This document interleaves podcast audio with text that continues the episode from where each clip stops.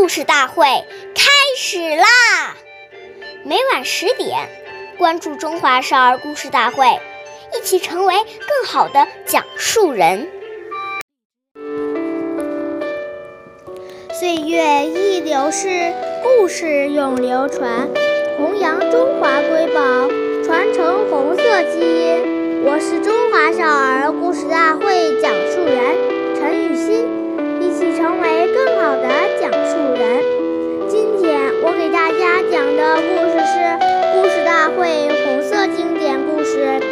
九集：彭德怀批评经理处处长。我给大家讲一个十大元帅之一彭德怀爷爷的小故事。彭德怀爷爷始终倡导和恪守党的军队要官兵一致，有福同享、有难同当的思想。一次，军部经理处处长半斤牛肉，想给彭爷爷改善一下生活。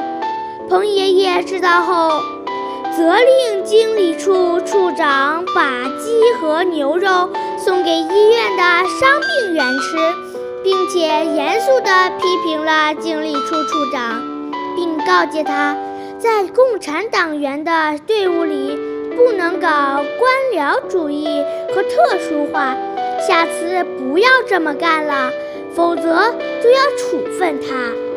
关注中华少儿故事大会，一起成为更好的讲述人。我们下期再见。